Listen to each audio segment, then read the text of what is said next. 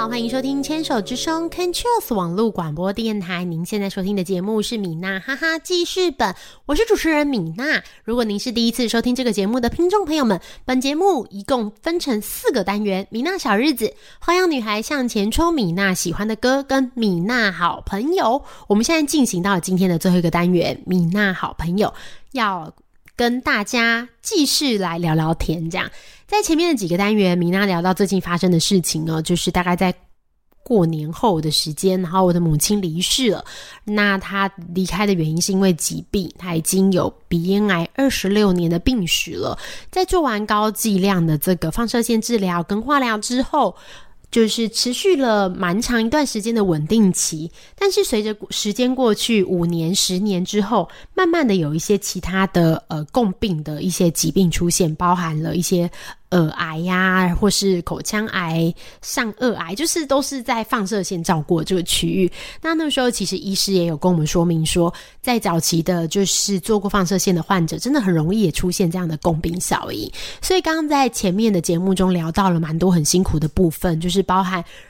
在跟后遗症就是对抗的这个过程，然后慢慢的会失去一些，不管是进食的能力呀，必须要装胃罩口，就是在胃就是做一个管子，然后灌食，然后包含体力会越来越差，然后有很多的慢性病这样。那其实说到就是。呃，准备刚有聊到准备离世，就是我们其实这半年母亲的状况变得非常的就是不好。那在后面几个月最后一次住院的时候，其实护理人员就很快的帮我们申请了巴士量表，然后要请二十四小时的看护，就希望可以请个外籍看护。后来发现竟然需要三到六个月的时间。事实上，我们在送出申请之后。大概两周，我母亲就离世。其实真的完全赶不上哦，就是后来也没有真的顺利的请到外籍看护这样子。那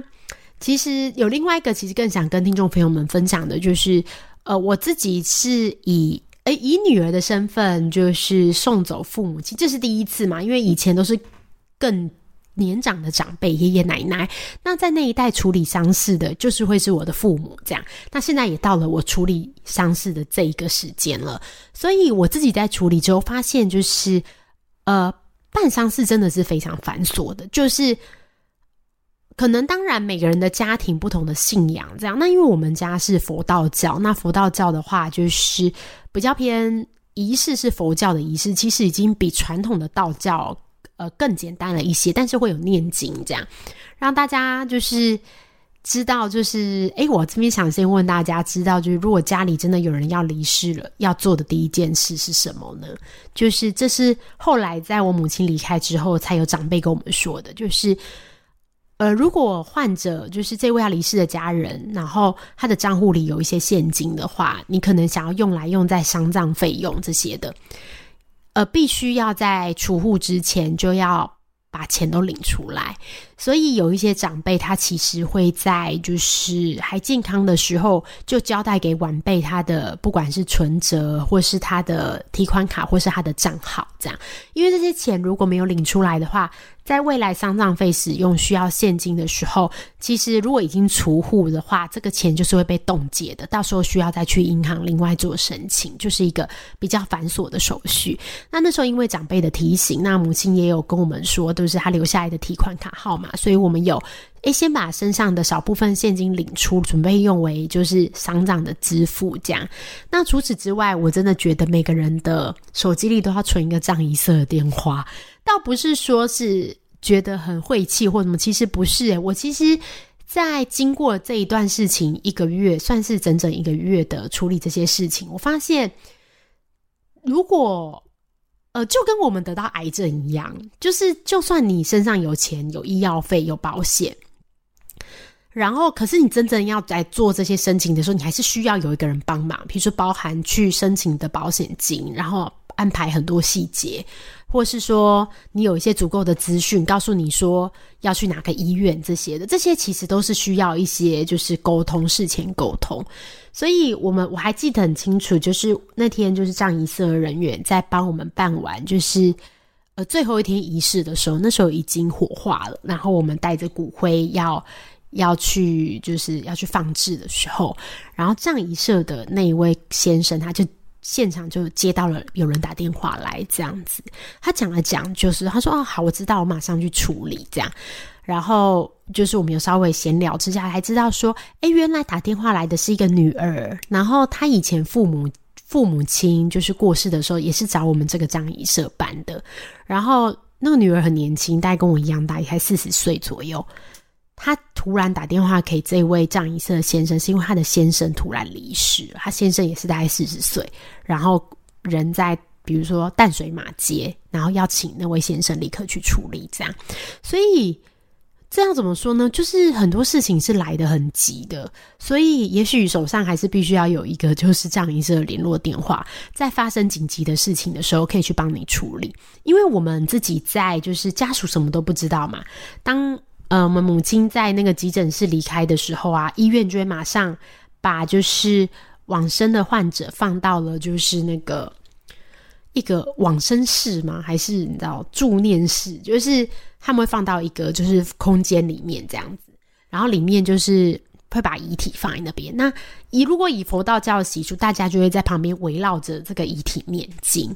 可是呢，就是其实我们平常都是没有在念经的人，然后一群人围在那边，然后我们大家觉得，嗯，哎，那会不会念错？哎，这样就是你知道，这他这好像还是要有人带领的啦。这样，那那时候好险，就是长辈他们有熟识的，就是助念团，后来有找一些师姐来帮忙，会发现，哎，对，可能手机里也需要存几个师姐电话这样子。听说就是师姐这样，就是如果你平常有去帮忙念，这样有需要他们就也会来帮你念这样。那在师姐带领之下要念八小时，然后八小时就哦真的是蛮久。但是到晚上的时候呢，葬仪社就会接手，时间一到呢，葬仪社的车就会开过来，然后就是葬仪社的小哥，你知道现在做这个都是年轻人，工作人都年轻人，他们就会开一台就是很大台的黑色的箱型车，然后有走一些秘密的通道，在医院里穿梭，然后把遗体呢。就先在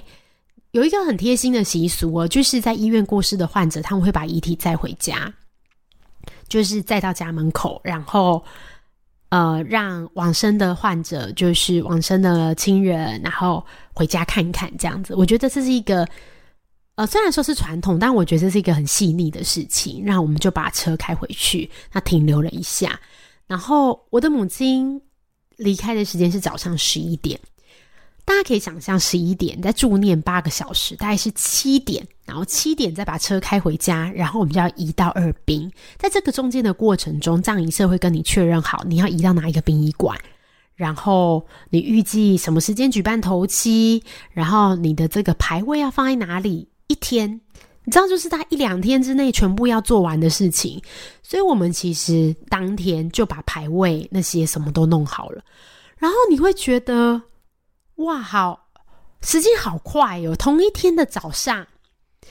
就是早上前一天，同一天的早上，可能八九点，妈妈都就是还活着啊。然后呢，到十一点的时候，突然护理师说：“哎，觉得好像有点状况了，家属要不要来看？”离他说这句话到妈妈离开才十五分钟。所以其实并没有大家都来得及见到最后一面，都是一下楼根本就来不及了这样。但是好险，我们其实平常都是有在照顾，所以前一天都有还是有跟妈妈有一些就是不管是对话或者是接触，就蛮好的。我觉得这个蛮好的，就是妈妈走的时候家人都在。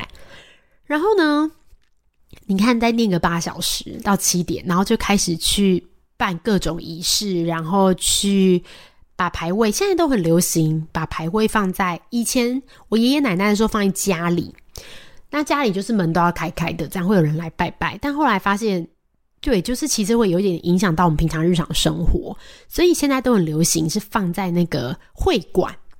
比如说，在那个卧龙街有很多会馆，都很温馨漂亮，然后就放在会馆。那早晚的时候，就是会馆的工作人员会去拜饭这样子。那我们各种仪式啊、念经，就是会在会馆里面完成。然后你这个过程中，不管你是折不完的莲花呢，他们就可以帮你买现成的。我觉得这个很棒。然后呢，还会帮你安排诵经的师傅，然后帮你安排礼仪，安排各方面的。然后会觉得，就是就算这些事情葬仪社已经都负责了，其实家属还是很累，压力很大。第一个就是亲人的离世，我觉得这是一个压力，不是真的你做了多少事，你压力真的会很大，然后体力会很，就是体力会很差这样子。然后每天要做的事情，你还要带小孩，然后呢，每天还要去庙，不是去庙，就是还要去会馆拜拜这样。那有一些家属来，你就是要，可能就是要就是带领他啊，就是问候这样。然后再来就是法法会，可能现在不一定要什么每天都办，或者每周都办，办到什么四十九天，但是可能还是要办个三五天。那早上就去念经，其实我觉得已经是很。很就是跟早期比起来已经是很简洁有力了，但是还是累。我觉得真正的告一段落，真的要到路塔，就是还蛮多想跟大家分享的。我们可以再慢慢聊。我们下次见喽，下次再来继续聊聊天。